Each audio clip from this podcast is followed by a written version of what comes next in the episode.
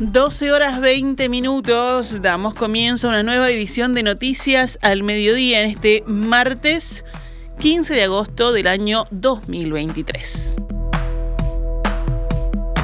El presidente Luis Lacalle Pou participa hoy de la asunción del nuevo presidente de Paraguay, Santiago Peña, en una ceremonia donde lo acompañan los exmandatarios uruguayos Luis Lacalle Herrera, su padre, y Julio María Sanguinetti, invitados por Peña.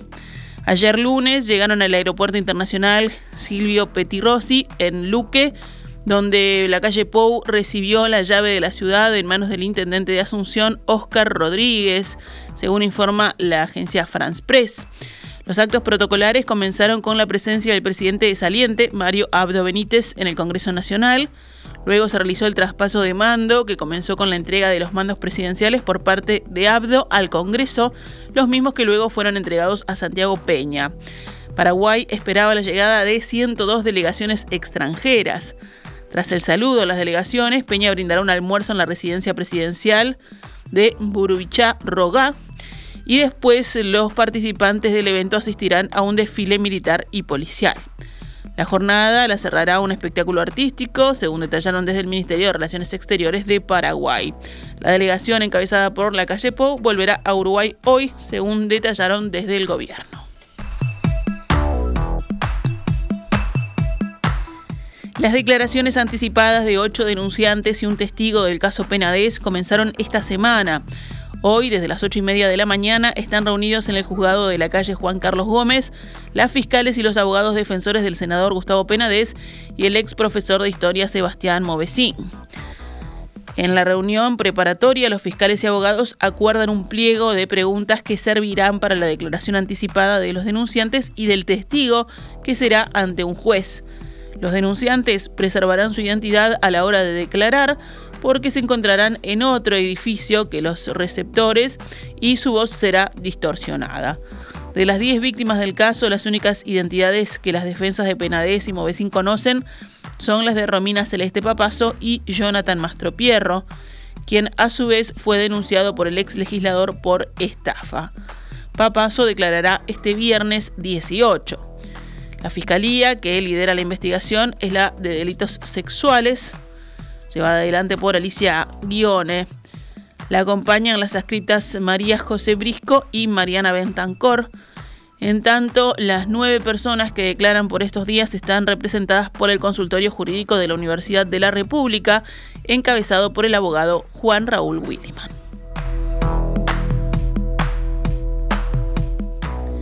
Vamos con otras noticias. La policía boliviana anunció ayer la captura de Roberto Arana Suárez, conocido como Robertito y señalado como el tercero al mando en la organización liderada por el narcotraficante uruguayo Sebastián Marcet.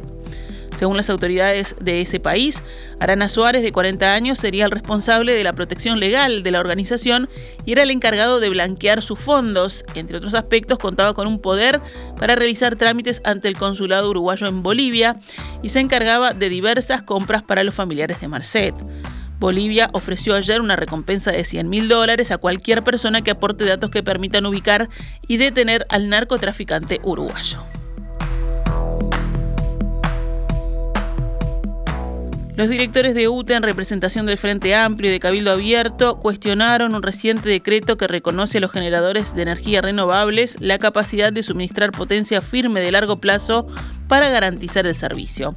Esta modificación, que es un cambio significativo en el mercado eléctrico mayorista, era largamente esperada por los generadores privados de energía como condición necesaria para poder venderle a un privado.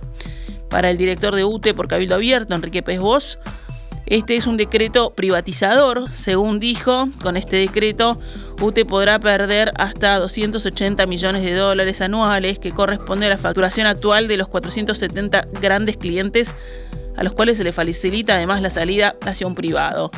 La consecuencia directa, según el director por Cabildo Abierto, un potencial aumento de tarifas compensatorio de los menores ingresos de UTE de 10% real. El director se preguntó si los técnicos del Ministerio de Industria, Energía y Minería habrán evaluado con el Ministerio de Economía y Finanzas el efecto fiscal de su insistente vocación privatizadora. Por su parte, la directora de UTE por el Frente Amplio, Fernanda Cardona, dijo de Noticias de TV Ciudad que se está flexibilizando al máximo la entrada de privados a la generación de energía. Un joven de 22 años que iba en moto falleció luego de un choque frontal con un auto Chevrolet Joy sobre la ruta 10 a la altura del kilómetro 91, departamento de Maldonado. El accidente ocurrió sobre las 19 horas de ayer entre un auto que circulaba en dirección de este a oeste y una moto que iba en sentido contrario. El joven de la moto murió en el lugar, según pudo constatar la emergencia móvil. El conductor del auto, un hombre de 44 años, sufrió una lesión leve en una mano. La espirometría del hombre de 44 años dio negativa. En el panorama internacional, Volvemos a Paraguay, allí Santiago Peña prometió trabajar por la prosperidad del país al asumir hoy la presidencia en una ceremonia en la que le acompañaron gobernantes de América Latina, así como el rey Felipe VI de España y el vicepresidente de Taiwán. El éxito es lograr que todos los paraguayos estén mejor y que el mundo sea testigo del resurgir de un gigante, dijo Peña en su discurso de investidura. Economista de formación con estudios en Estados Unidos, Peña aseguró que en su mandato se propone convertir a Paraguay en centro de la integración latinoamericana ante los presidentes de Argentina, Alberto Fernández, Brasil, Luis Ignacio Lula da Silva, Uruguay, Luis Lacalle Pou, Bolivia, Luis Arce y el presidente de Chile, Gabriel Boric. Celebramos la victoria de la libertad y la democracia, señaló al jurar su cargo ante el presidente del Congreso, Silvio Ovelar. Peña, el presidente más joven que ha tenido Paraguay en la era democrática, pertenece al Partido Colorado, que ha gobernado el país desde los años 1950 de manera casi ininterrumpida, con la sola excepción del mandato del izquierdista Fernando Lugo entre el 2008 y el 2012. En el acto estuvo presente también el vicepresidente de Taiwán, William Lai. Paraguay es el único país sudamericano que mantiene lazos diplomáticos con Taiwán y no con China. A mediados de julio, Peña visitó Taiwán como señal de la importancia que tendrá ese vínculo durante su gobierno. Las autoridades chipriotas anunciaron hoy que rescataron a 60 migrantes en un operativo nocturno luego de que su barco tuviera problemas cerca de la costa sureste de la isla mediterránea. En la noche, el Centro Conjunto de Coordinación de Rescate recibió información sobre un barco con migrantes en peligro que navegaba a 15 millas náuticas, unos 30 kilómetros al este del Cabo Greco, indicó un comunicado del organismo. Dos patrulleros de la Policía Marítima, dos embarcaciones rápidas, un helicóptero y un barco de salvamento benévolo participaron en la operación del salvamento. 54 hombres, 3 mujeres y 3 niños fueron llevados sanos y salvos a la costa, según la misma fuente. No se indicó ni la nacionalidad de los migrantes ni de dónde provenían. El número de migrantes que llegan por barco aumentó en 2023, según las autoridades, con el alza de 60% registrada en los últimos cinco meses con relación al mismo periodo de 2022.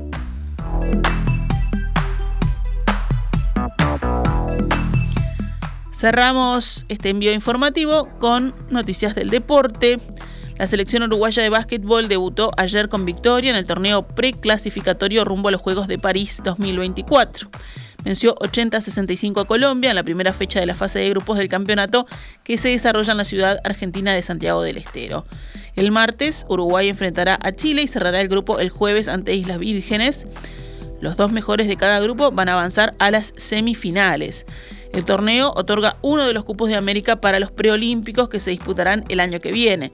Otros dos cupos serán para las selecciones americanas que obtengan la mejor ubicación en el Campeonato Mundial que se llevará a cabo a partir de este mes en Filipinas, Japón e Indonesia. Nos estamos yendo con noticias al mediodía. Volvemos mañana pegaditos en perspectiva.